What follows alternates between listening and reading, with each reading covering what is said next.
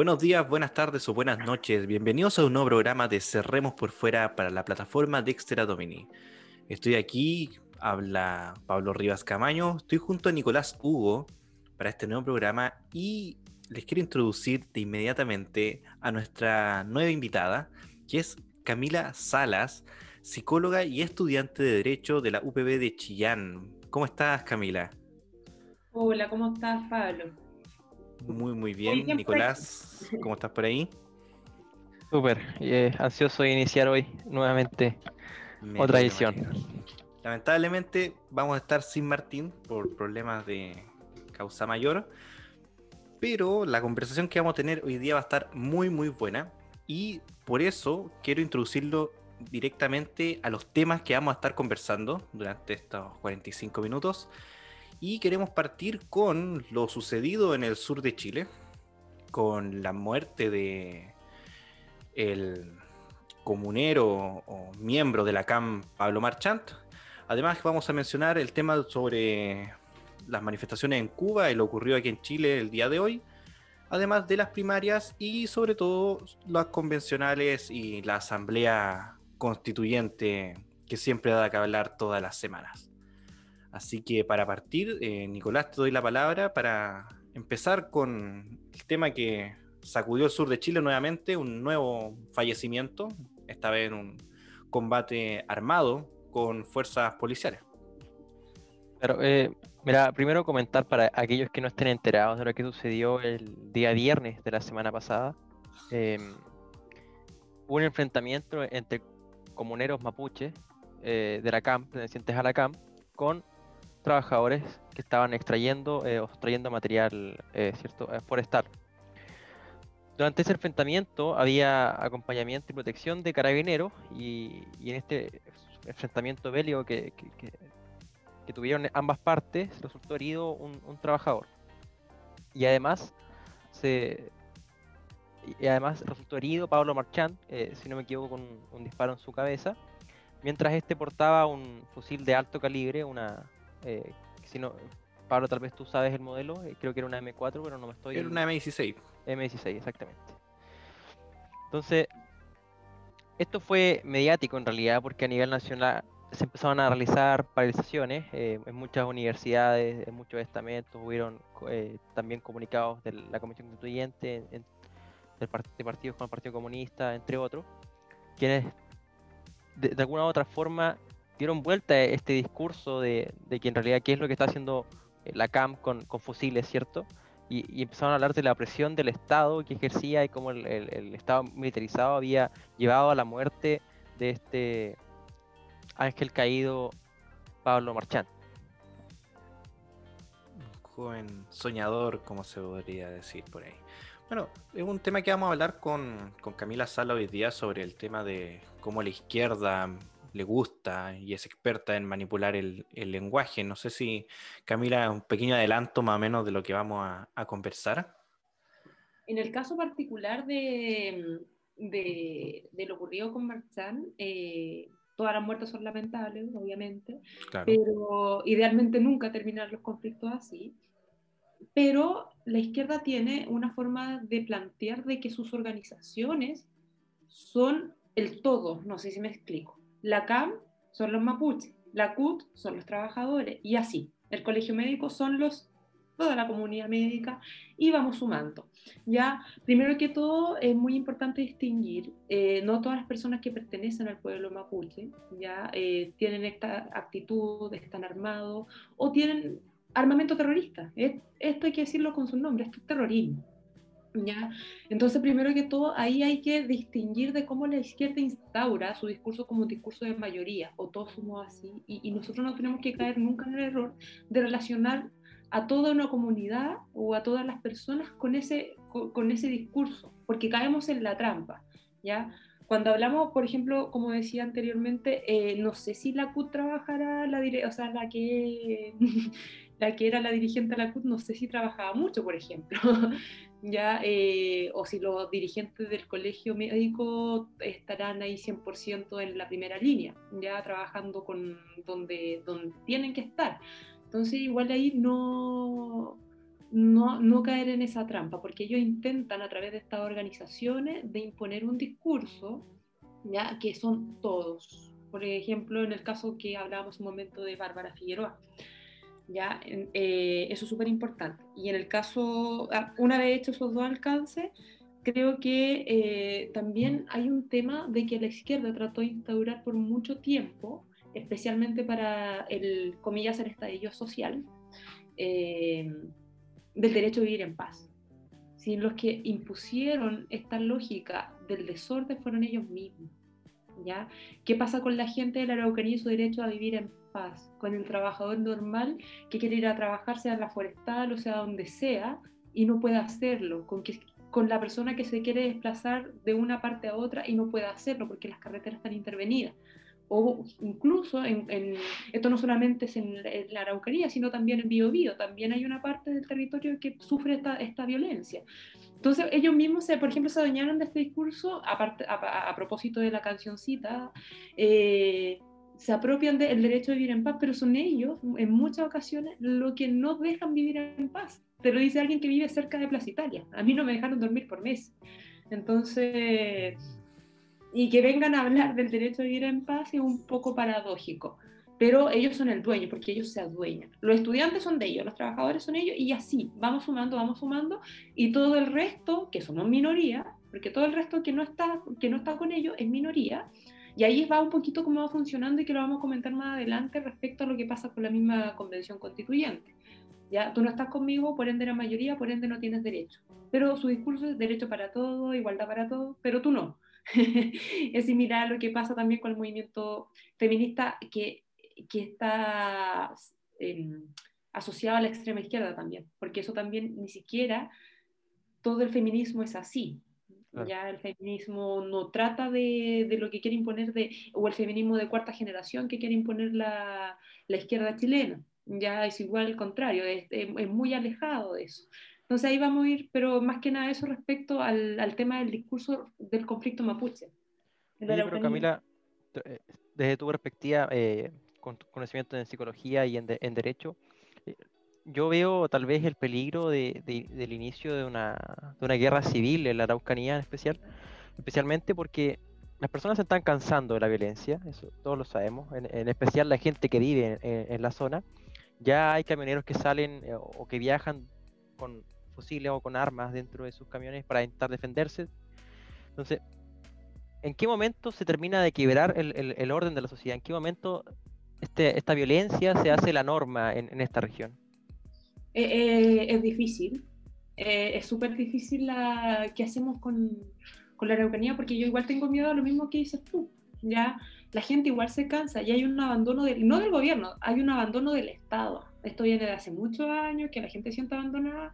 Por una parte, tenemos a, tenemos a estos grupos de extrema izquierda como la CAM que dicen que se criminaliza la reivindicación o, o, la, o la protesta, etcétera, etcétera.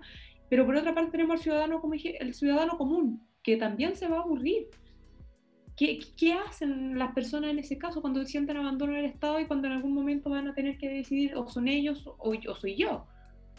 Porque puede pasar. O sea, ya hemos visto, quemaron vivo un matrimonio de adultos mayores. Claro. O sea, ¿qué, qué, qué, qué hace si, ya sabiendo de lo que son capaces ciertos grupos, ¿ya? ¿qué hace si te toca a ti? ¿Te vas a quedar tranquilo? ¿Vas a, vas a responder? Eh, va a esperar que llegue la policía o, los carabineros, si ya sabes que no, no, no hay una respuesta del Estado eh, que sea a tiempo. Entonces, claro, puede ser inminente, no digo que ahora, ni tampoco en un mes más, pero corremos el riesgo de que si no se toman medidas al respecto, porque de hecho la otra vez igual lo veía en, en, el debate presidencial de la primaria, y le preguntaron a muchos candidatos respecto a esto, y, y yo no veo una salida clara tampoco, no, porque no, militarizar no, pero que estado de sitio tampoco, eh, esto tampoco, entonces, ¿qué? ¿Qué, ¿Qué, puede hacer si el Estado tiene un montón de herramientas para utilizarla ¿ya? y no se están utilizando o se están utilizando mal? Ese es el problema, el abandono estatal. Mira, yo hablaba el otro día con, con, perdona que te interrumpa Pablo, con un amigo que es PDI, que no, no, voy a, no, voy a, decir su nombre por obvias razones, pero él me decía que, claro, nosotros conocemos a la CAM eh, porque se hace propaganda sola, ¿cierto? Pero que también hay otros grupos paramilitares eh, que le hacen, que, o que van a, digamos, defenderse, que ya, ya existen y que se matan entre ellos constantemente, pero que eso no es noticia simplemente. Entonces que este enfrentamiento entre, entre civiles ya, ya se da a día de hoy. Y un poco también va de la mano con cómo se ha ido radicalizando el discurso de la CAM con el paso del tiempo. Hace un par de días llamaban a guerra abierta directamente y hace no tanto más atrás, tal vez un mes, eh, pasaba este caso en, en Coyipui de la tortura a, otros mapuches por el robo de drogas y, de armas. Entonces, yo, yo, siento ya que estamos en las últimas, que tal vez y como a mí me hubiera gustado que la solución desde muchos ámbitos, eh, aumentando la tecnología de craneros, ¿cierto? Dándole más potestades, o también eh, eh, dándoles algo a los mapuches, digamos, una, buscando una solución más, más amplia. pero creo que el discurso hoy nos está llevando al, al, enfrentamiento bélico y creo que no, no hay otra salida. Y, fíjate, ahí hay un fenómeno que se dio, eh, con lo mal que nos fue a la derecha, digo no es porque yo igual me identifico como de derecha, en la elección de gobernadores, el único gobernador que pertenecía a Chile Vamos es de la Araucanía, el único a nivel nacional. Luciano, Luciano Rivas. Igual eso es una señal de que qué es lo que quiere el ciudadano común, el que va a votar, no el que está ideologizado, el que no está, eh, el que no está sesgado, qué es lo que quiere el ciudadano, porque ya que no hablan tanto de mayoría y nos enrostran a cada rato que somos el 22%, entonces fijémonos también en el fenómeno que pasó en la Araucanía, siendo que una coalición que estaba muy mal parada a nivel nacional, de Arica a Punta Arenas, no fue mal, pero justo ahí no nos fue mal. ¿Qué, cuál era el discurso? Yo, yo creo que iba un poco orientado quizás de que la gente igual identifica esto o identifica a la derecha con con, un poco más de, de, temas de seguridad, con temas más de, poner orden, quizás, no sé, puede ser. En el inconsciente colectivo puede que se maneje algún discurso de ese, de ese tipo. Pero ojo con ese mensaje también, o sea, donde ocurre todo esto, justamente gana el único gobernador de Chile. Sí, subvencionar. De hecho, acá, bueno, ahora mismo yo estoy en Temuco, antes estoy en Los Ángeles grabando. Eh, hubo un candidato gobernador que era César Vargas, que tenía un discurso bastante, eh, no fuerte o extremista, sino que era un bastante, bastante sólido con respecto al terrorismo. Y en la región obtuvo, era independiente y eh, obtuvo quinta mayoría, si no me equivoco, a nivel regional, y en Temuco cuarta mayoría, un independiente, que prácticamente salió de la nada, don César Vargas, a, este tema del gobernador. Entonces, claro, efectivamente te da una, una, una señal de lo que está buscando la gente y lo que está buscando la gente, por lo menos aquí en este sector. Y algo que viene pasando por muchos años. Y de hecho, los últimos informes que ha sacado el gobierno de poco hablan de una cantidad de ataques eh, de violencia que ocurren y que obviamente no todos salen en la prensa, pero es una cantidad ridícula diariamente. Es un tema muy, muy complicado y bueno, como se mencionaba igual, eh, puede ser inoperancia, puede ser miedo a tomar una decisión fuerte, el que dirán, bueno, el típico que, que ha venido arrastrando a este gobierno de seguía un poco por lo que dice Twitter o por lo que dice lo que dice la, la izquierda eh, mainstream, se podría decir. Un poco, un poco eso. Y en general, eh, este, y lo que a mí me preocupa también es que con, la prisión de, de Jadwe y, y cómo el Partido Comunista pareciera ser que hoy en día es más aceptado que tal vez hace ocho años atrás, eh, en el primer gobierno de, Piñera, eh, es que el, discurso se radicalizó y no solo el discurso, sino que también la forma de dar este discurso. Hace poco se habíamos el enfrentamiento en la, eh, de cubanos con izquierdistas que querían defender el régimen. Entonces, y eso fue el día de ayer. Solo ayer. Entonces... Ah, eso lo que vamos, a, comentar ahora, yo creo. De hecho, pasemos al tiro de ese tema. Bueno, como se, se sabe, esta última semana, eh, bueno, han venido protestas de últimos meses, la verdad, con el tema de la contra el régimen cubano, por el manejo tanto de la pandemia como de la vida como e, en la isla. O sea, durante todos estos años la dictadura que ha pasado de mano en mano en dictadores de izquierda. Pero esta semana específicamente se han hecho manifestaciones a lo largo de toda la isla pidiendo tanto el fin del, régimen eh, castrista, se podría decir, porque, bueno, los Castro ya no están en el poder, entre comillas. Eh, así que dejémoslo como régimen castrista. Es lo mismo, sí, efectivamente es lo mismo. Es lo mismo, pero no es igual. En otro dicho, hay otro dicho popular chileno que aplica para eso. Exactamente, pero no, lo vamos a decir, obviamente. Tenemos la libertad para hacerlo, pero no lo vamos a hacer. No, pero estamos, hablando. Entonces, esta, esta semana se han hecho manifestaciones no solamente en la isla, como yo venía diciendo, sino que a lo largo de todo el mundo tanto en Estados Unidos, obviamente, debido a la cercanía que existe y por la gran cantidad de inmigrantes que existe en ese país, eh, en Argentina también, y obviamente aquí en Chile. Y aquí en Chile yo creo que es más importante por el hecho de que estamos eh, de cara a las primarias y en cara a elecciones, por la injerencia que tú mencionabas, Nicolás, está teniendo y la aceptación, entre comillas, del discurso del Partido Comunista. Y esto directamente es un ataque, eh, involucra completamente al Partido Comunista, ya que como buenos comunistas chilenos, eh, defienden como gato de espalda al régimen castrista en Cuba y lo van a seguir haciendo. Ahora, lo que tú mencionabas, el hecho de que em, también se, como se ha radicalizado el discurso de la izquierda, el discurso de la CAM, del MIR, Frente Patriótico Manuel Rodríguez, eh, un montón de movimientos de extrema izquierda, también se ha legitimizado la violencia. Eso lo pudimos ver para el estallido político, estallido delictual o estallido social, como le queramos decir, y se ha ido manteniendo durante todos estos años. Y como mencionabas, el día de ayer, y efectivamente el día de hoy, hace un par de horas, eh, manifestantes. Eh, ¿ah? En la mañana hubo enfrentamiento. ah, claro. Claro, en la mañana hubo enfrentamiento, de hecho hubo una marcha, andaba gente de varios partidos políticos, de hecho, convocando una marcha que se hizo ahí. Gente de republicanos, si no me equivoco, igual vi, de hecho vi al Rojo Edward con megáfono, lo cual es bastante llamativo. Eh, yo hubo enfrentamientos porque obviamente habían militantes del Partido Comunista eh, con banderas del MIR, con banderas del Frente Patriótico Manuel Rodríguez, o sea, movimientos terroristas, abiertamente terroristas, eh, defendiendo el régimen de Castro, eh, defendiendo la revolución castrista y atacando abiertamente, sin ningún tapujo, mientras pasaban autos con carabineros ahí presentes, a los manifestantes, muchos de ellos cubanos, en contra del régimen. De hecho, con las mismas banderas les pegaban, con las banderas del MIR, con el le, lo golpeaban.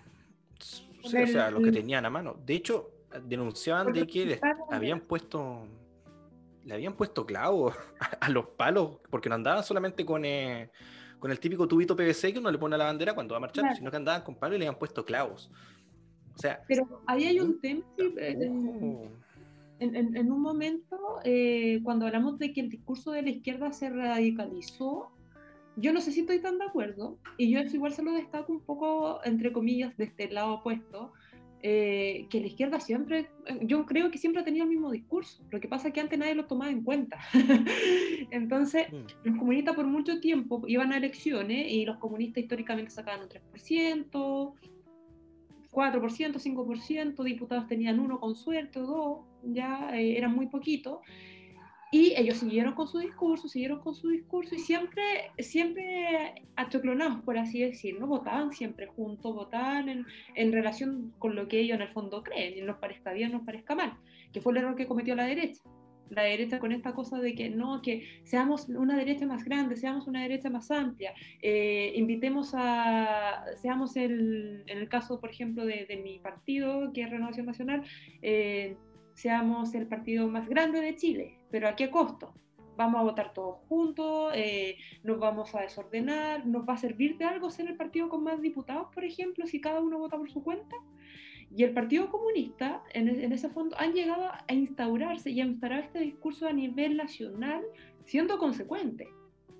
A mí, a mí es un discurso que yo aborrezco, pero yo creo que siempre han estado con esto, lo del régimen castrista siempre lo han defendido, la negación los del tema de las violaciones de derechos humanos en Venezuela siempre lo han negado. Eh, en Camila Vallejo, desde que salió a la palestra por allá por el año 2010-2011, ella ya hablaba de, del comandante, de, de, sentirse cercana a Fidel, entonces no sé qué tanta puede ser la novedad. Lo que pasa es que eh, se han instaurado y nosotros lo hemos dejado. Ojo, yo creo que ahí hay un tema también que después lo vamos a abordar, de que la, la derecha lo ha, lo ha dejado pasar y lo ha dejado, lo ha dejado, no, si son poquitos, son poquitos, nadie los toma en cuenta, y ahora ya, mira lo que está pasando, o sea, tenemos, tenemos miedo a que Jadwe sea presidente.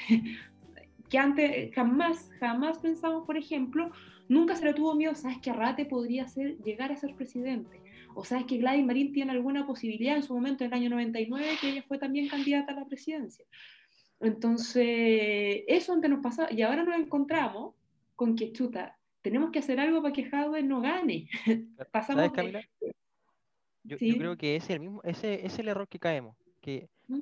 que donde les damos pantalla se hacen más fuertes y aquí, a ver, yo no soy muy amigo de, de lo, de lo que fue, de lo que es Jair Bolsonaro, eh, creo que ha hecho una pésima administración en cuanto a la pandemia, eh, similar a lo que hizo Trump, que eran relativamente nacionalistas. Podemos estar aquí en desacuerdo, pero eh, creo que, que, ambos dos son muy nacionalistas en términos económicos y eso a mí nunca, no, no, me gusta, la verdad. Pero ambos presidentes nacieron desde la base de que no podían salir porque eran un peligro para la democracia. Siempre fue ese el discurso. El discurso que tuvieron los demócratas en Estados Unidos y, bueno, en Brasil hay muchos partidos de izquierda. de hecho, hay son muchos los partidos en Brasil. Entonces, este, ese discurso de no pueden salir porque son un peligro, son los que le dan más fuerza, porque le dan más minutos en pantalla. O sea, no solo tienen el tiempo que ellos, que se les otorga porque son candidatos, ¿cierto? Y porque vivimos una democracia, sino que además tienen el tiempo del antidiscurso que le damos nosotros. Y los terminamos de, convencer. Ah, o sea, si los poderes fácticos están en contra de este, es porque este es el candidato eh, de verdad, el candidato del pueblo. lo hacemos más fuerte hablando de ello. Además, ese es otro error, efectivamente. Entonces, eh, yo, yo, creo que ahí, que, tal vez lo que es, eh, ganemos el comunismo como, que en España funcionó, es verdad, en España funcionó, ¿cierto? Eh, en Madrid específicamente. Pero yo creo que en Chile, como están las condiciones hoy, no es, el, no es el mejor camino. El mejor camino es mostrar un buen proyecto de gobierno, es mostrar convicción en la idea y que esta es la forma de hacerlo realmente. Y hacer las cosas bien, si hay otro tema también de la, de la dialéctica, por así decirlo, comunista, de que o, de la grupo, yo hablo de extrema izquierda, y si eso es otro tema, tenemos que también instaurar el discurso de que estas personas son de extrema izquierda, porque aquí cualquiera que piensa diferente para el otro lado, somos todos extrema derecha. Y no mm. hablan de los candidatos de extrema derecha, que son todos de extrema derecha, y nosotros hablamos de, de, izquierda y todo, y, hoy día incluso me llamó mucho la atención, como he feriado, tuve, estuve viendo el, el matinal un, un momento, y, uno de los periodistas habló de, por esta, estos grupos de extrema izquierda que fueron a la embajada, habló de amigos de Cuba, comillas, los amigos de Cuba. Ellos van porque sientan, ni siquiera del régimen cubano, ni siquiera de, del régimen castrista, no, amigos de Cuba. O sea, ellos son amigos de, de todos los cubanos, ellos están son pro-cubanos y ya estaban agrediendo a los cubanos. Es, es gracioso, pero hablaba de los amigos de Cuba. Entonces nosotros también tenemos que cambiar el discurso porque ahí se forma una especie de switch. Si nosotros empezamos a hablar de extrema izquierda, ¿qué es lo que son? No estamos diciendo ninguna mentira. De hecho, a mí me llamó la atención la otra vez, Joaquín Lavín para el debate dijo, no, lo que pasa es que yo leí el, el programa de Hadwe y encontré que era muy de extrema izquierda, pero es comunista, ¿qué, qué quería? ¿Qué quería? Un, programa... un, socialdemócrata que esperaba en la casa. Eh, quería un programa liberal, no sé, fue, incluso lo puse en Twitter, o sea, ¿qué esperaba? Eh, ni siquiera hay que leer el o sea, y qué bueno que lo haya leído, pero no hay que leerlo para saber que son de extrema izquierda. Entonces, eh, ese, ese, es un tema de que la, la, la, izquierda apunta de funa, instaura su discurso, y ahí nosotros cuando hacemos mal las cosas también nos pasa la cuenta, porque ellos están esperando para la funa. Siempre nos tratan que la derecha somos reaccionarios, que la derecha no, no, no, hace nada, pero a mí me llama mucho la atención cómo ellos reaccionan ante algo que no les gusta, pero tienen un tiempo, no sé de dónde sacan tanto tiempo para hacer carteles, para armar funas, para... Yo lo encontré increíble, no importa si es, si es día lunes, si es horario laboral, lo que sea, ellos están listos para la funa. El presidente dice algo hoy día y mañana está la funa lista y están organizados y todo, y yo no sé dónde sacan gente, dónde sacan tiempo. Yo, yo entiendo que hay una organización popular y todo, pero no sé, si ustedes me dicen, Nico y Pablo, oye, vamos el lunes a las 9 de la mañana a hacer una funa a tal parte. No, o sea, ya, te, ya digo de inmediato que no, porque tendría que haber pedido un día administrativo para eso. ya, o sea, de partida ni siquiera, ni siquiera voy a revisar la agenda, te digo que no.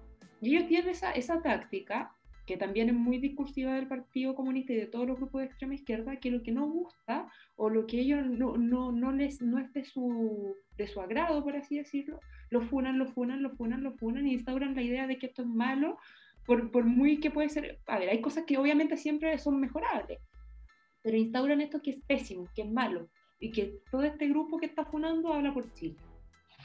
Claro. Les gusta harto siempre hacer eso de, de, ellos hablar como en plural y como que ellos y abarcan a todo.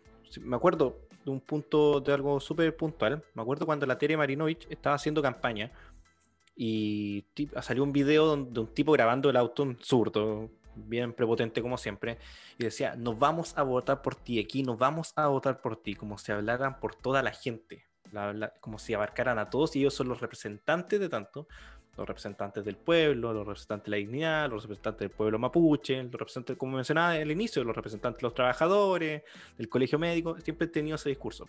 Entonces, la izquierda tiene una mezcla entre el lenguaje construye realidades y esta teoría marxista de la lucha de clases como que han usado, lo, han perfeccionado tanto que... El construccionismo lo, han usado, pero fantástico. Además del adoctrinamiento, porque ni hablar, o sea, vemos lo que, a propósito de lo que hablábamos un momento de, de, de, de Marchán y es ver cosas lo que pasa en el Instituto Nacional, por ejemplo. Hay un tema de adoctrinamiento y toman todas las... Eh, las instituciones son bueno, a mí también me pasaba en la Universidad del Bio, Bio que fue la, la, universidad donde yo estudié mi primera carrera, era como, ¿y qué haces tú aquí? ¿Por qué no te vas si esta universidad no es tuya? Claro. Así como, mucha, perdón por qué me haya alcanzado el puntaje, no sé qué, no sé qué más había que hacer para había que firmar con el Partido Comunista, pero igual ese discurso, ¿qué haces aquí? ¿Y por qué no te vas a la del desarrollo? Eh, ¿Y por qué no te vas a la de los Andes? Segregando, por la izquierda es muy buena segregando. Su discurso siempre segrega, nos separa a unos de, otros. Solo que con esta, yo no quiero aquí hacer un discurso eh, eh, anti-LGTBI, etcétera, no sé cuántas siglas tiene, pero creo que eso de, darle tantas etiquetas a cada tipo de persona diferente, al final termina separando como seres humanos. por, más diferente que tú seas a mí, o sea, porque tú tienes una letra, yo tengo otra, y, y, es un gran texto, o sea, eh, hombres biológicos y género y un montón de cosas más. O sea, es casi un cuento lo que me define a mí, lo que define mi sexualidad. Y en eso la izquierda es, excelente. O sea, separarnos por etiquetas y, segregar personas en realidad. Eh, es que ahí tienen otro, otro recurso, que es crear sentido de la identidad. Y eso también lo han hecho muy bien, porque mientras más... A ver, a ver, supongamos que en un momento sale el movimiento de mujeres, voy a hacer una, un, ejemplo un poquito personalista, pero no sé, mujeres de pelo largo con lentes, que por ejemplo, que se parecen, uy, yo sí soy una mujer de pelo largo con lentes, allá soy. Entonces, tienen, así, tienen esa, o sea, independiente de, yo no, tampoco tengo nada contra el movimiento que tú mencionabas, pero si te fijas, cada vez van como eh, no sé, la unión de trabajadores independientes por, y tienen como esa, cosa de inventar, inventar, inventar y inventar movimientos paralelos, de, de, armar grupos aparte, de, porque crean también sentido de identidad, porque pasa eso, hoy sí yo tengo, y, y hay gente que tú la vas captando, entonces no, y vas, vas, haciendo como una especie de, de, grupo pequeño, entre comillas, pero que, que hace mucho ruido. Ah, no, no, no, es lo que pasa porque efectivamente yo creo que el movimiento LGTB sí tiene, una, tiene un tema que, y de hecho pasa, de que es mucho más transversal a la izquierda, pero ello también mm. es como, también se le dice a muchas personas, pero si tú eres gay, ¿cómo voy a ser de derecha? Y es como, chuta, perdón, no sabía que, que yo fuera homosexual venía ligado con que fuera, que fuera a votar cojado, o sea vienen, eh, de hecho es lo que comentaba hace un momento respecto a lo que pasaba en mi universidad, era como la palabra universidad, universalidad, no sé, ¿no, mm. te, no te dice algo? ¿No, ¿No te dice que esta no es tu universidad, que no, no les pertenece? Eh, y yo, yo sé que eso pasa, pasa, pasa en la Universidad de Conce, pasa en la UFRO, pasa en los USACH, ni hablar de la Chile. Entonces, o sea, y a mí me llama la atención, a propósito del tema que vamos a hablar un ratito más, de la asamblea, no, de la convención constituyente. Oye, Camila, y antes de pasar al siguiente tema, tenía una pregunta para ti, eh, que en realidad quiero ver qué piensas tú o, si hay algo que analizar de fondo. Y es que, claro, nosotros a veces condenamos la violencia que se vivió la, las manifestaciones de, de octubre del año 2019, ¿cierto?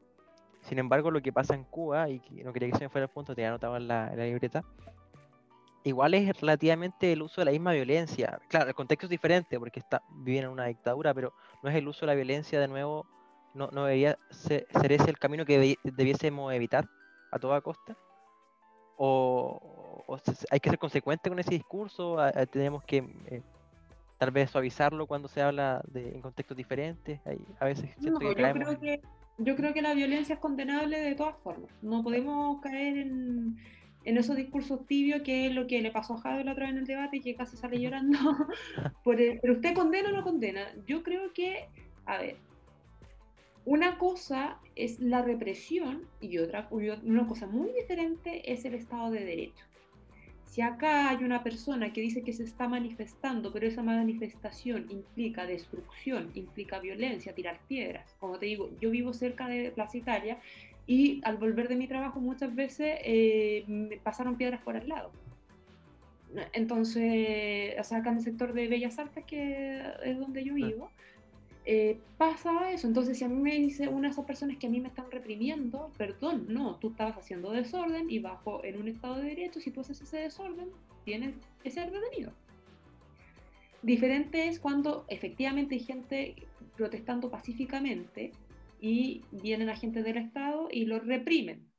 ¿ya? Entonces, eh, ahí sí hay que hacer la diferencia, pero no en condenar la violencia. Yo creo que la violencia es condenable. Eh, acá en Chile, eh, por ejemplo, el tema de presos políticos no existe. Por mucho que quieran instaurar ese otro discurso que te instauran de que en Chile hay presos políticos y que Chile es una dictadura. Otro discurso. Y nosotros veíamos la franja de la Convención Constituyente y hablaban de presos políticos, se tapaban los ojos, hablaban de la dictadura de Piñera o el dictador Piñera.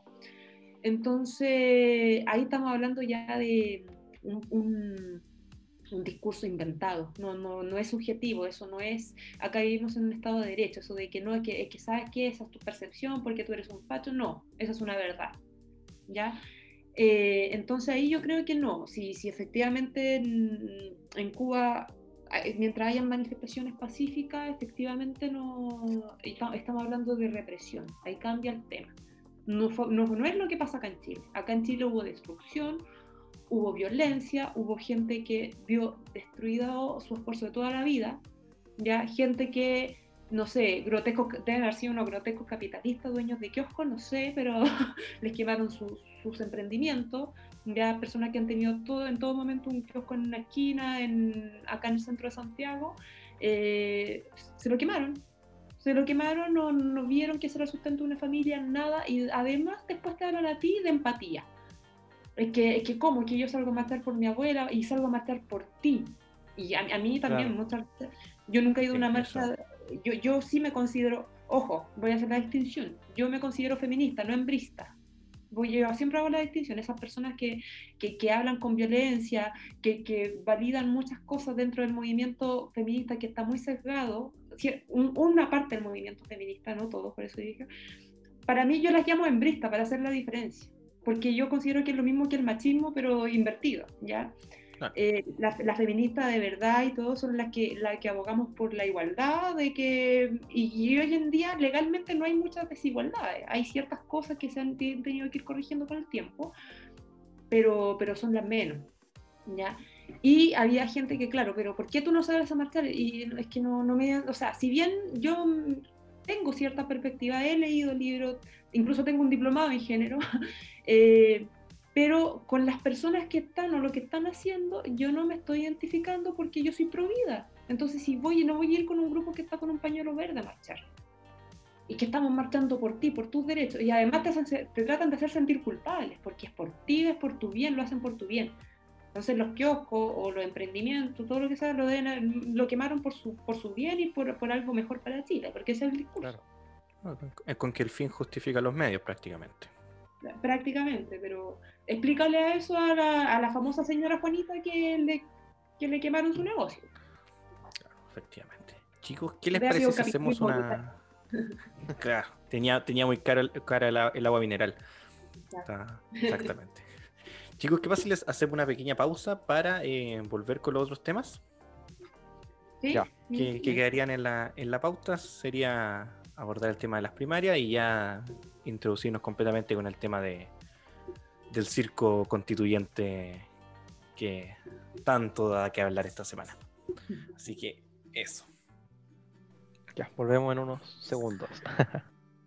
Martín Bocas, Nicolás Hugo y Pablo Rivas todas las semanas nos harán un resumen semanal de lo acontecido en nuestra política nacional.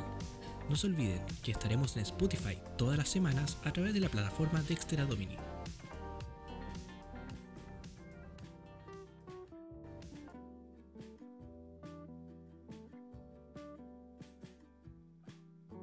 Bueno, y estamos de vueltas para ya la última sección del programa. Y vamos a partir con lo que tenemos en la pauta y vamos a hablar sobre las primarias. Ya estamos en la recta final, ya no queda nada para, las elecciones. Y respecto a los debates que hicieron esta semana, ha sido muy comentado el tema de eh, Daniel Hadwe con su abandono de los próximos debates que debido a la gran cantidad de dudas que mostró y ataques que recibió respecto a sus eh, comentarios durante los debates, eh, respecto tanto a las drogas como al tema de la violencia. Camila, Nicolás, los voy a dejar con, el tema ya que los, veo bien eh, entusiasmados con ese tema. Así que denle nomás. Camila, te dejo la palabra a ti para que comentes los exabruptos de Daniel Jadwe de esta semana. A mí me, bueno, lo que ha pasado con Daniel Jadwe me llama mucho la atención porque no es nada nuevo, simplemente ha tenido la oportunidad, entre comillas, la oportunidad de quedar en evidencia, ¿ya? Eh, a tal punto de que ni siquiera él conoce su programa. O sea, la periodista conocía mejor el programa de Daniel Jadwe que el propio Daniel Jadwe. O sea, ¿qué, qué peor argumento en contra de, él? O sea, cómo se ha caído el, el mismo tema de, de, esto de empezar a actuar a la defensiva, porque eh, también ese otro tema del, volviendo a lo que estábamos hablando en la primera parte del programa, de la manipulación de que si tú me dices algo que no me gusta es ataque. Entonces él tuvo esta actitud de, que me están atacando, me están atacando, pero ¿por qué me pregunta eso? Y, se pone como a la defensiva. Ya, yo creo que Daniel Jadwe ha bajado, eh, se bajó de los debates para no seguir metiendo la pata en buen chileno, porque cada debate que iba salía con una cuña que lo dejaba mal parado. O sea, estamos hablando del tema de, de la droga, de legalizar droga ya más, más dura, más fuerte. Eh, el, el, exabrupto que tuvo con la periodista, creo que era Mónica Pérez, si no me equivoco. La, sí, Mónica Pérez, sí. El exabrupto que tuvo con Mónica Pérez eh, y, y, muchas cosas más. O sea, acá el, el ganador en los debates sin duda ha sido Gabriel Boric, que nadie apostaba por él, a mí me cae pésimo Gabriel Boric, siempre lo molesto incluso por Twitter y por redes sociales, eh, porque creo que, es una, creo que, es una, persona muy, particularmente lo encuentro muy falso, pero, pero independiente de eso, en los debates él hay que reconocer que ha, ha sido el ganador indiscutible, porque han ido, de, ya vamos a hacer esta primaria simbólica, que al principio se hacían cariñitos, como ya, eh, ay no, habla tú, no mejor tú, ya faltaba como en los debates preguntar, saber cuál es tu color favorito, era, era muy así, muy de mentira todo. Y ha pasado en que este tipo eh, se ha pisado la cola a tal nivel que Gabriel Boric, con todas las habilidades que tenía, ha salido muy fortalecido porque ya ni siquiera es como, sabes que tiene un super programa de gobierno, tiene super... No, es como, es menos nefasto que Daniel Jadwe. Entonces, yo creo que a medida que ha pasado el tiempo, estos dos debates que, que se bajó, eh, corría el riesgo de volver a pisarse la cola y quedar, seguir bajando puntos, porque yo creo que de verdad, eh, si hay alguien que le ha sacado, de los seis candidatos, ni siquiera de, de, de dignidad, que le ha sacado mucho provecho a los debates, ha sido Gabriel Boric. Y eso hay, hay que reconocerlo prácticamente sin esfuerzo en todo caso, sí, tampoco es como que haya hecho grandes maravillas, simplemente dejó, de hablar a Hadwe. Sin tener gran idea, por eso dije, sin tener gran idea, ni un gran programa, ni nada, simplemente su gran mérito es ser menos nefasto. Y ha salido muy fortalecido de eso, la gente, porque igual hay cosas que, que, que son de, a ver, para mí no es ninguna sorpresa que Daniel Jadwe no condene lo de, eh, las violaciones de derechos humanos en Cuba, o que las condena media, o que tuvieron que presionarlo como mucho rato para que dijera ya sí. Eso fue como, pero fue un sitio como, pero sí, pero no. Eh, para mí eso no es ninguna sorpresa y cualquier persona que sepa de qué se trata el Partido Comunista, cómo funcionaron, de, de cualquier persona que, sepa de la existencia del muro de Berlín, por favor, no sé, una cosa de historia cultura general. Historia universal, historia de eh, segundo medio prácticamente. Claro, sabe cómo funcionan los comunistas, entonces es un tema de lógica. pero hay, mucha gente que, claro, dijo, oh, sorpresa, eran así, y como que ahí le hizo un poco de, cambio de, no sé si de paradigma, de suite, de, pensamiento, de percepción, como quieran llamarlo, pero tú sabes que sí, sí es peligroso esto. Como que ahora, como dije, la vi como, hoy sí leí el, leí el programa dejado y me di cuenta que era de extrema izquierda, no, no, poner nada. y ahora empezó con su discurso de hay que ganar al comunismo. Esta última semana la vida ha estado fuerte con eso, de hay que ganar al comunismo, no podemos permitir ni entregar el país al comunismo y ya está apuntando a ese público. Hablando de, de, de, la bien, eh, creo que es el único que abiertamente, si no me equivoco, se ha referido a atacar directamente el comunismo. Creo que Nicolás, creo que alguna vez me, me comentaste no sé si dentro del programa o fuera, sobre que esa, o no me acuerdo si fuiste tú, de que esa palabra de atacar el comunismo como tal igual, igual iba a ser influyente en, el tema de, Chile Vamos, porque me parece que los otros candidatos no se han referido abiertamente a atacar el comunismo. De hecho, muchos le han hecho ojito a pactar o con la izquierda más suave, tipo PPD, Partido Socialista, eh, o simplemente no condenarlo. Y creo que de eso también podemos hablar. Eh, no, sé si fui yo, ¿ah? Creo que fue, pero Sin embargo, estoy de acuerdo. ¿ah? Yo creo que creo que, atacar el comunismo no es la. Y lo, mencioné antes que entráramos a grabar. ¿ah? El hablar mal de las ideas desde al frente porque no te parecen o porque no te gustan o porque han demostrado ser malas, eh, no te va a llevar a gobernar en realidad. Si te lleva a gobernar, tal vez la forma en la que a mí no me, llega, no me gustaría llegar a gobernar. Si voy a gobernar, voy a gobernar porque mis ideas son mejores y porque a la gente le gustaron más mis ideas que las ideas al frente. Eh, pero si mi discurso o mi programa de gobierno se basa en destruir el, programa de gobierno de, mi adversario, entonces no soy mucho mejor que este. Creo que esa, esa política de, buenos y malos le corresponde más al comunismo propiamente tal que y a, los más radicales de izquierda y, de derecha que a la gente más democrática, no sé. Eso es una apreciación mía, tal vez puedo estar muy equivocado. Es que son técnicas que voy a usar, depende, siempre depende de la situación, ¿no? a veces te pueden favorecer, a veces no. Quedarte callado puede ser una mejor opción que atacar al otro, que dejar que el otro se mate solo, que se pise la cola solo, como, como Jade, por ejemplo. yo, yo, tengo un gran aprecio por las instituciones democráticas y por la democracia en sí, y, creo que también la forma en la, en la que nosotros actuamos eh, tiene que ser la, la, a ver, no sé cómo, la más honorable posible.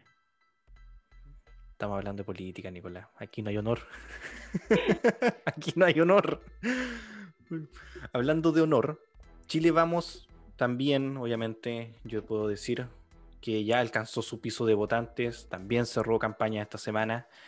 Eh, ¿Algo que comentar, Nicolás? ¿Algo, quién ustedes creen que van a ser los ganadores de, de las primarias de Chile Vamos.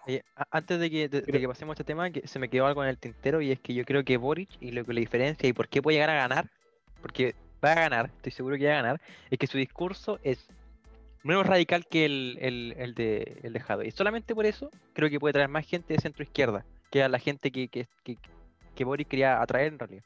Y que yo creo que era el sentido de la de, de, este pacto que tiene el Frente Amplio y Partido Comunista. Pero volviendo a Chile, vamos.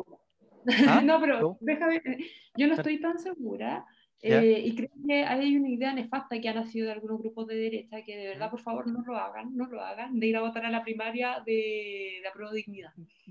Para que no Y con lo único que van a lograr con eso, eh, para, para, para, un poco tomar ese tema, lo único que van a lograr es darle más validez a la, a la primaria de apruebo dignidad en vez de buscar el mejor candidato para Chile Vamos, que es lo que corresponde, el candidato más competitivo. Entonces, por favor, no hagan eso, muy mala idea. y, eh, y, lo otro, mira, yo no sé si gane Jadwe o si gane Boris, no, no, no, no tengo un pronóstico, pero sí creo que los dos son malos. Y de hecho creo que la única diferencia entre Jadwe y Boris es que eh, Jadwe es un comunista muy asumido, que todos sabemos que es comunista, sabemos la idea nefasta que tiene, y Boris lo encuentro un poquito más una extrema izquierda de closet, entre comillas, para darle un, nombre.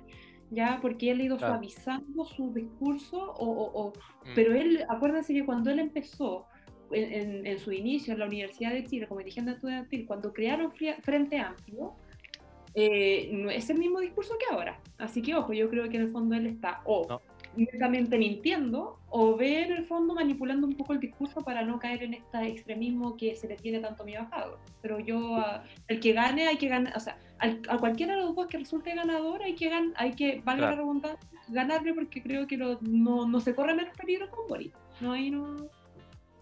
no Igual de nefasto. Estoy casi en todo de acuerdo, menos en eso último. ¿eh? Yo creo que, que Boric al menos tiene más credenciales democráticas que, que es verdad eso, sí, muy, muy cierto eso. Ha ido bajando su hostilidad en su discurso con el paso del, con el pasado del tiempo. Imagino que puede ser la experiencia. puede ser la experiencia, no sé. dentro de este, del sistema democrático existe, bueno, el hecho de ser de diputado igual te como que te, te hace suavizar un poco más el discurso, puede ser. Puede ser. Quizá. Bueno, igual eso le recibo crítica de su mismo sector, porque dicen que prácticamente es un amarillo y que al igual que Jackson eh, han abandonado las ideales del Frente Amplio y bla, bla, bla. Los compañeros. Camila, Camila, ganador, según tú, para la primaria de Chile Vamos. ¿Y por qué? Sebastián Sichel. Sebastián Sichel yo creo que él va, yo creo que él tiene algo que quizás ninguno de los otros, candidatos, los otros tres candidatos tiene, de que, ojo, yo creo que va a ganar la primaria, pero en caso que quedara en segundo lugar, eh, también va a ganar. Va a ganar un, va a ganar mucho capital político, va, se va a validar dentro, porque es entre comillas, tengo entendido que en algún momento fue como candidato a diputado y todo, pero no con esta potencia, no con esta fuerza, y creo que él sí o sí gana, ¿ya? pero aparte de, efectivamente ser el vencedor en las primarias. Creo que es el candidato más competitivo, que puede eventualmente, eh, aparte de tener el voto de la derecha, va a tener también los votos de centro, eh, y que va a ser también una persona que va a poder crear acuerdos. Ya me, yo me inclino por, por Sebastián Siche y creo que va a ganar. ¿Tú, Nicolás? Yo, muy similar a lo que dice em, Camila, eh, Lavín se fue cayendo con el paso del tiempo con en los discursos. Em, de hecho, su discurso se fue derechizando un poco para atraer el público de eh, el público republicano, tal vez. Em, sin embargo, Sichel se mostró siempre muy abierto a conversar con todos los sectores, muy democrático, eh, bien preparado, buena experiencia, un discurso que frente a todos los otros cuatro, yo creo que tiene el discurso más emotivo y siempre es bueno para atraer gente. Em, creo que tiene mucho de la, derecha más, centro, eh, con Briones, también rescata cosas más conservadoras de, de Lavín, creo que es el candidato más amplio en realidad de los que tenemos. Yo creo que Sichel va a ganar, sin lugar a duda. Eh, y, y, creo que esto en realidad va a marcar el mapa político de la derecha para los próximos 10 años.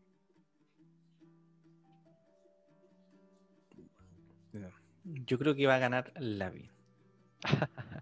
Yo sé que va a ganar Lavin, porque Lavin siempre eh, tiene, Lavin tiene un piso muy fuerte y muy grande. A pesar de las críticas, a pesar de todo, su piso está y su piso yo creo que a pesar de todo el esfuerzo que ha hecho Sichel, eh, sigue siendo más grande el piso que tiene Lavin, por un tema más de imagen o un tema histórico quizás. Así lo veo yo. Y por otro lado, antes de pasar al último tema, voy a jugar aquí a hacer de pitonizo aquí está la muerte, y recuérdenlo, y si me equivoco después me lo dicen, nunca más vamos a ver a Mario Desbordes en política. Lo mismo que le pasó a Osandón y lo mismo que le pasó a eh, quien fue contra Beatriz Sánchez para las elecciones pasadas. Mayor. Em, Mayor, exacto. Así que vayan despidiéndose de Desbordes. Esta va a ser la última vez que lo vamos a ver metido en política. Eso. Pasemos al otro ¿eh? tema. No creo, ¿ah? Convención constituyente. Déjame ahí, yo creo que, yo creo que, que Desborde va a ser tu nuevo partido, viejo. Y de hecho, yo creo que ese partido va a pactar con Evópolis. ¿Nicolás? No, es que yo creo que Evópolis, si, gana la VIN, si es verdad, si es verdad, y la VIN gana, Evópolis no va más en Chile Vamos. Esta es la última presidencial con, Chile Vamos. Porque su discurso es muy diferente al que tiene eh, Chile Vamos, eh, el Chile Vamos de la VIN, digamos, y de la UDI no, Evópolis no se puede salir de Chile, vamos. Tienen demasiados nexos. Te lo hemos comentado, creo que. Sí, lo, conversamos, lo conversamos. Pero, yo creo que va a pasar. Si, la DIN gana, Evópolis no va más en Chile, vamos. iba a buscar pactos con Ciudadanos, con el Partido Liberal, iban a ser el Frente Liberal seguramente, o algo así. Y en ese, en ese pacto, yo creo que cae Desbordes. Entonces yo creo que tiene más futuro que, que otra cosa Desbordes. Ya, pero ya, cambio de tema. No sé, según yo aquí desaparece, así que vayamos olvidándonos de su rostrito. Vamos con el tema de la convención constituyente o el circo constituyente, como me gusta decirle a mí. Partamos con ¿qué fue lo que ocurrió primero esta semana? Me parece de que fue Jorge Baradit. Eh, no tengo jugando a... Exactamente. no, fue, no, los dichos que, mis dichos no me representan. Exactamente. Alguien como Baradit con la experiencia, entre comillas, que debiese tener en el área comunicacional, cometiendo errores tan infantiles, se podría decir. ¿Será la presión de la prensa? a Baradit le gana la soberbia. Baradit tiene un, actuar, tiene, tiene una forma muy... Todo lo que tú dices, porque tú, he tenido la oportunidad de estar con él eh, en el programa Sin Filtro, una vez eh, y justo cuando fue Baradit, eh, estuve yo de panelista y efectivamente él trata de siempre, de forma muy soberbia, eh, invalida lo que tú dices, te, trata como de, entre, como muy delicadamente, en, como de, y sí, mira, te respeto mucho, pero igual como que eres un poquito ignorante. Como, que tienes como pasivo-agresivo, una cosa así. Sí, muy pasivo-agresivo. Es como desdén, así como medio, como te ataco, pero educadamente, y tienes esa, esa actitud muy, muy, no sé, como un, poquito, un poquito reprochable. Entonces, yo creo que en algún momento se aceleró un poco y, y, yo, no, yo sí creo que esos dichos sí lo representan, yo, yo no, no creo ese, ese arrepentimiento de que fue un lapso, que se equivocó, no. Yo creo que efectivamente esos títulos representan, se dio cuenta que chuta, que no era, que, que se tuvo que bajar unos cambios porque en realidad fue reprochado y que no, no sonaba tan democrático. Y ahí fue como que ya sí, mejor admito mi error. Pero, pero yo creo que esos dichos sí representan a Baradit en su, en su tema de, de que él efectivamente cree que tiene muy, mucho tiene, está muy convencido de que siempre tiene la razón de tratar al otro como un poquito menos, entonces, eh, de hecho yo en su momento en el programa lo destaqué, le dije, te felicito, que yo creo que hablas muy bonito, eh, creo que tu discurso está muy bien armado, pero es igual como hablan mis compañeros de la universidad, del, de mi universidad del Bio, Bio que tenían secuestrada la universidad con los paros y todo, y es el mismo discurso repetido y todo, y te felicito porque hablas muy bonito, pero no sé, muchas sustancias no, pero él dentro de su soberbia yo sí creo que tenía, a ver, no soy como quiénes somos nosotros para juzgar, pero tiene, yo creo que sí, él tiene una, un, parecer que muy, eh, trata de ser políticamente correcto, pero yo creo que no, no es tan así. Ya yo creo que se dio cuenta que la embarró, que sonó muy feo y a partir de eso él sale a disculparse, a decir mis dichos no me representan. Pero creo que fue, se bajó un poquito de las revoluciones nomás para, para no quedar mal, porque él igual tiene, tiene un público que se... Que se hay, hay gente que, entre comillas, aprendió historia con Baradit. muy entre comillas, la verdad. entre comillas, por eso, entre comillas, hay un público objetivo que él tiene que aprendió historia con él, que lo ve como un, entre comillas, una persona em, ilustrada, que lo ve que lo respetan dentro de todo, si, si, independiente de todo el tipo tiene su seguidor y por algo fue elegido constituyente pero no sé si tanto vaya a ser que los dichos no lo representan, porque creo que fue más una metida de pata que un, como una especie de... y que, que, él rectificó de que chuta, sí, parece que no era tan bonito lo que dije, no sonó bien y ahí se retractó, pero, pero tampoco creo como si, ¿sabes que Él no piensa eso, no sé. tres episodios ya. Van tres ¿Ah? episodios de constituyentes de izquierda que, que hacen esa como que, dicen algo y salen a retractarse. Después Stingo, Baradit y. Bueno, bueno, y Baza todavía no se arrepiente, pero vamos a ver si sale el comunicado pronto.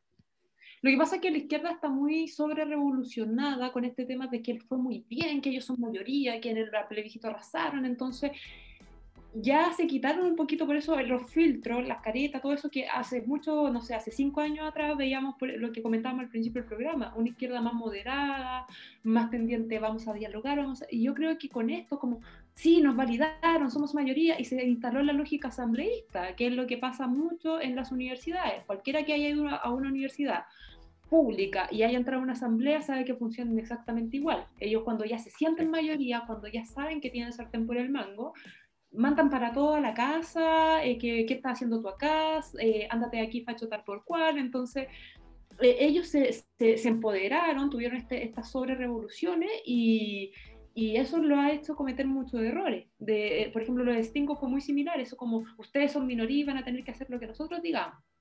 Eso es muy de asamblea universitaria, perdóname. Es como, y si no te gusta, ándate, y el ninguneo constante. Entonces, eh, se instaló una, una, lógica asambleísta, pero todo esto validado porque, ojo, si, si, si, los resultados de ahora de la convención hubiese sido, por ejemplo, eh, un 40% para Chile Vamos y un 60% para ellos, hubiese sido como más moderado, porque ni siquiera nos fue, nos fue pésimo, o sea que no sacamos ni siquiera el tercio. Ya, si eso igual hay que hacer un, un, mea culpa y yo creo que también fue, fue, fue, también fue culpa de nosotros, independiente del, del ambiente de violencia y todo lo que se, se vivió. Eh, creo que gran parte de los culpables fue la misma derecha en, este, en caer en estos complejos y mucho, de hecho el rechazo sacó 500.000 votos más que los constituyentes del, de Chile Vamos, o sea, ahí hay una lectura fuerte que hacer. Y justamente la mayoría de los constituyentes que fueron electos por Chile Vamos fueron los que efectivamente fueron por el rechazo, los que mantuvieron siempre una postura. Son poco estos como... Eh, se premió la consecuencia, son poco los constituyentes de Chile Vamos electos bajo esta lógica de, de llevarle el amén a las izquierdas. Entonces igual ahí hay un, hay un análisis que hacer discursivo al respecto y que por una parte sí es nuestra culpa que no haya ido muy mal, pero como no fue muy mal, ellos se sienten muy empoderados de hacer lo que ellos quieran y de tratarte como quieran e incluso de validar agresiones. De hecho, hablando de agresiones, de hecho, en la manifestación del día de ayer fueron detenidos, si no me equivoco, dos constituyentes eh, y fue, como mencionaba de recién Nicolás, em, el vicepresidente de la mesa a pedir la liberación. Y de hecho hay videos donde llega Baza muy prepotente, prácticamente como un príncipe o un rey, eh, a pedir la liberación y ¿con qué derecho? Con el derecho de que yo soy el vicepresidente de la mesa de, la convención constituyente. O sea, una prepotencia, o por no decir levantados de raja, eh, con la que llegan y actúan. Eh, Stingo, como mencionaba Nicolás, Baradito. El tema es hasta qué punto pretenden llegar y hasta qué punto se les va a permitir que lleguen. Lo curioso es que fíjate de, la, de, las tres personas que tú mencionas, eh, Baza y Stingo son abogados. Ellos saben perfectamente cuáles son sus atribuciones, cuáles no, cuáles son los límites de la convención, saben perfectamente eh, lo que eh, es, cuáles son los principios del derecho, saben perfectamente todas esas cosas. Saben que no tienen la facultad para hacer eso, de, exigir liberaciones, o por ejemplo el tema de la, de la declaración de los supuestos presos políticos, que vuelvo a repetir, no existen presos políticos. Exactamente. Hay que repetirlo hasta el cansancio en todo caso. Hay que repetirlo hasta el cansancio. Eh, y ellos también tomándose esa atribución a sabiendas de que ellos no pueden interferir en eso porque es un tema del poder judicial. Y ellos son abogados, entonces no pueden haber uno podría entenderlo de que efectivamente la convención constituyente hay un montón de personas, ya hay, por ejemplo, no sé, tenemos a la, a la, a la comillas, la tía Pikachu, que efectivamente ella no es abogado, hay muchas cosas que no tiene por qué saberlo y ella fue electa democráticamente, representar a un grupo, está bien, si, si está ahí, bueno, fue la, la elección de, de, de sus votantes pero estamos hablando de gente, y especialmente Baza, que es una persona que sabe del tema. ¿Ya? que, vengan con eso, o sea, ya no es, no es ignorancia, no es, no es desconocimiento. ellos literalmente se, se, están pasando de la raya. No, ellos, a sabiendas de todo esto, lo están haciendo igual. Eso, eso es lo grave. Claro, exacto, exactamente, eso mismo iba a comentar, o sea, no hay ignorancia a, propósito y eso lo hace más grave, o sea, un agravante a la, a la falta que, que, que cometen. El tema es que yo comento, ¿y, cuál es el límite? O sea, ¿y quién los va a detener? Porque de hecho ya están cambiando, entre comillas, las reglas del juego, ya están comentando el cambio de eh, el tema de los dos tercios, se viene comentándose ya varias semanas. Eso, eso tocar, eh, Pablo. Dale, te lo dejo a ti entonces. No, no, no, lo que pasa es que es una pregunta. Eh, ah, ¿Qué opinan ustedes en realidad? Lo que pasa es que este discurso de los dos tercios, de que destruir los dos tercios, se viene instalando hace rato en la convención. En los constituyentes hay comunicados de esto. El ONCON hace un poco, un par de días atrás. De hecho, antes de la elección, perdón que te interrumpa, desde antes de la elección ya estaban claro. Ah, Entonces, y lo que se viene en, en noviembre es la elección de parlamentaria. Y si bien los, los diputados y senadores de C, PPD y, de esta izquierda más, de esta centro izquierda más, más histórica, no iban a dar nunca o dejar pasar eh, eh, los, dos dos tercios, porque en realidad son, es una credencial democrática bien importante que se dio las convenciones a nivel, eh, convenciones o asamblea constituyente a nivel internacional. el siguiente congreso no necesariamente va a respetar o va a tener las mismas credenciales democráticas o el mismo aprecio por, por, esta, por esta norma. Entonces, ¿no será parte también de la estrategia de que la gente vote a candidatos de diputados que quieran cambiar esta, este piso? Eso es sumamente peligroso. De hecho, yo creo que la elección parlamentaria, la próxima elección parlamentaria es muy importante, incluso más que mm. la presidencial. Sí. el Parlamento eh, manda prácticamente. Exacto. Entonces, o sea, no, es que hay muchas cosas que el presidente puede proponer y, lo, hemos visto con, el, gobierno de, de, Sebastián Piñera, de que hay muchas cosas que él puede proponer, que pueda querer hacer, pero tiene que tener los votos para que se apruebe en el Parlamento.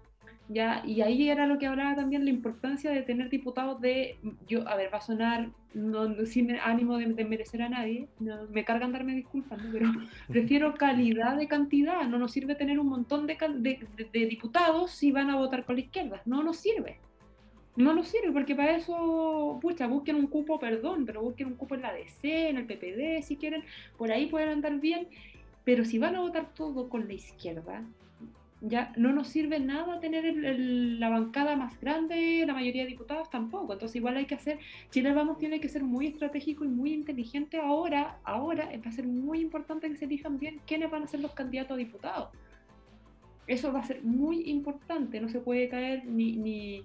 Bueno, el Partido Republicano no hay que decirle esto porque si es que llevan candidatos, ellos sabemos que no tienen esta, este problema, ellos van a votar siempre con la derecha pero es un problema que se le puede presentar al, a Evópoli, a RN e incluso eventualmente a la UDI. La UDI es un poquito más, más disciplinada en ese aspecto. pero no tengo, mi, tengo mis dudas, Camila. No sacamos nada con, con tener tan diputados que no vayan a remar para el otro lado. en cuenta, de hecho, mucha gente ya está, de hecho, mucha gente con la calidad que uno busca generalmente para un parlamentario están en la constituyente. Yo, mucha, mucha gente lo ve así, o sea, por ejemplo, la Tere Marinovich o Marcela Cubillos, por dar un ejemplo. Entonces, no, estamos quedando sin candidatos, eh, que son, digamos, de la, de la derecha más tradicional, digamos. Pero yo creo, Camila, que estamos equivocados si vamos por ese camino. O sea, si queremos atrincherarnos, vamos a perder en las elecciones. Porque lo que necesitamos es encontrar una mayoría que sea capaz de pactar con la DC y con la centro izquierda, porque si no, nos va a ganar la elección el, las izquierdas más radicales y los independientes de izquierda radical. O sea, la lista del pueblo quiere nuevamente que ellos puedan ir en lista eh, para la parlamentaria y si eso pasa, no va a ser derecha, o sea, centro, centro derecha y derecha contra centro izquierda y izquierda radical, sino que también van a estar estos independientes que van a sacar muchos votos, que van a tener muchos diputados y que nos van a hacer el juego. Entonces yo creo que lo que buscamos hoy día es un pacto hacia el centro, no hacia la derecha. Yo, yo estoy, no, sí, en esa parte, de hecho te lo concedo, porque ese fue mi mismo argumento por el cual creo que Sebastián Sichel es el mejor candidato que tiene Chile Vamos en esta primaria. El punto es que hay ciertos temas que son valóricos, hay ciertos temas que son, por ejemplo, de, índole, no sé, de, de, de, economía, de cosas que son... Hay cosas que obviamente hay que lograr acuerdo y hay cosas que efectivamente votar con la deseo con el PS no tiene ningún problema. Pero, por ejemplo, no sé, supongamos que algo que es para mí súper importante y que está en la declaración de principio de los partidos es el derecho a la vida. Y no me, en el fondo, perdón, creo así, pero no sé si sirve tanto si quieren, por ejemplo, eh, legalizar el aborto libre, ya que algo que hace tiempo lo están tratando de proponer. Y si la derecha va a votar a favor, el parlamentario de derecha que firmó con esos principios, que fue por ese partido, no nos sirve. Independiente de que hay cosas, por ejemplo, en materia social, en temas de derechos, que sí, obviamente, si es una política buena, obviamente que idealmente todos voten a favor, incluyendo la DC, el PS y hacer acuerdo. Totalmente, totalmente de acuerdo contigo. Pero hay ciertos temas que no se transan. Y ahí por eso digo, no nos sirve si van a estar en todo momento votando con la izquierda porque va a ser popular, porque, no sé, como te comentaba el tema del aborto, porque van a ir, no sé, un grupo de mujeres, compañero verde, a dejar la escoba fuera del Congreso y ya si votemos que sí, no. Eso no, ahí, ahí no estoy de acuerdo. Son en ciertas cosas que hay que saber, porque ojo, cuando tú vas de parlamentario y vas con un cupo por un partido, tú tienes que darte el trabajo de ver cuáles son los principios de esos partidos y si estás de acuerdo, no estás de acuerdo. Y si no estás de acuerdo, bueno, ve en cuál encajas mejor, si es un trabajo básico. Entonces, y si hay un partido, por ejemplo, que dice se defiende la vida desde, desde la concepción, eh, chuta, y tú estás a favor del aborto, perdóname, pero ¿qué estás haciendo ahí? Hay un tema igual de autocrítica de parte del candidato que quiere buscar el cupo a toda costa y también un tema de filtro de los partidos. ¿Qué piensa usted respecto a X tema? Claro. Yo no sé, creo que la los proyectos si no se actualizan mueren en el paso del tiempo. Yo creo que eso es lo que pasa con, con RN, por ejemplo, que ganó Chaguán, es cierto, pero RN va a tener que... No fue una paliza, eh, entonces RN igual va a tener que suavizar algunos temas si quiere seguir existiendo como partido, porque si no se va a terminar eh, quebrando. No significa que vamos a ceder en todo, pero hay algunas cosas en las que vamos a tener que ir eh, doblando la mano nomás si queríamos ser gobierno. Así se logran los acuerdos, obviamente. Nunca va a tener al 100%, pero insisto, hay temas clave que, que, hay, que hay que ir viendo. Ahí yo difiero contigo, Nico. No sé si mantenerse estoico es un problema. Mira el Partido Comunista, lo que veníamos comentando. O sea, se mantuvo su línea y mira dónde está ahora. Si el tema es mantenerlo, la identidad. Perdón, es, pero ojo, a ver, como dijo Coco Chanel, las modas pasan y el estilo queda. ya, hay un tema. O sea, si nosotros lo que dice, lo que dice Pablo es muy cierto, si tú te mantienes una línea, eventualmente, eventualmente tus ideas van a demostrar consecuencias y se pueden, eventualmente van a estar, que lo dijo Marcela Cubillo igual, no se trata de estar a la moda, de cambiar el, ponerme la chaqueta según lo que está en el momento. Eh, y en ese aspecto no, no se trata de atrincherarse, se trata de consecuencia. Y tarde o temprano tu idea, tú tienes que convencer, no sumarte a la idea que está de moda, sino que convencer que tus ideas son suficientemente buenas para que voten por ti. Exactamente. Exactamente, Camila. Me parece que no queda ningún tema más por conversar, si no me equivoco. Así que yo creo que vamos a ir cerrando.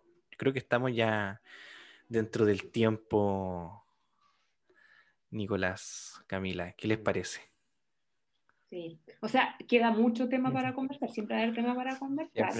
yo creo que va a quedar pendiente el tema de analizar, yo creo futuro el tema de los parlamentarios. Yo creo que ese tema que, que, tocaste, la importancia de los parlamentarios de aquí a noviembre, yo creo que da para un programa completo. Pero lamentablemente. para ese programa invitamos la Cami, tengámosla ahí como. Ya, yo, yo encantado, yo encantado, depende de Camila. No, invítenme cuando quieran, fue un gusto hablar con ustedes, así que feliz de a mí, me encanta defender la idea, me encanta participar en cualquier instancia que lleve a, conversar, a debatir, entonces yo feliz. ok, perfecto. ¿Alguna palabra de cierre, Camila?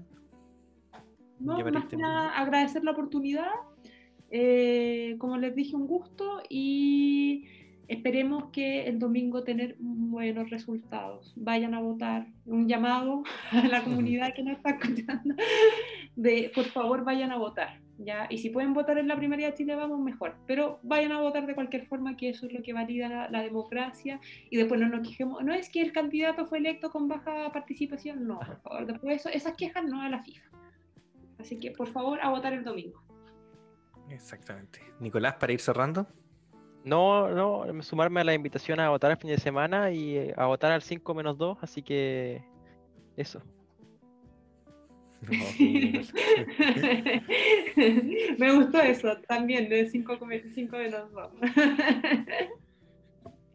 ok, bueno, un gusto haber compartido este capítulo con ustedes. A la gente, muchas gracias por, por escuchar y las dejamos invitados para seguir atentos a un próximo capítulo de Cerremos por fuera para la plataforma de Dexter Domini. Muchas, muchas gracias. Hasta pronto. Chao, chao, que estén bien.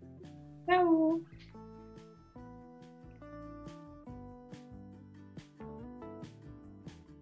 Las opiniones vertidas en este programa son de exclusiva responsabilidad de quienes las emiten y no representan necesariamente el pensamiento de la plataforma Dexter Domini.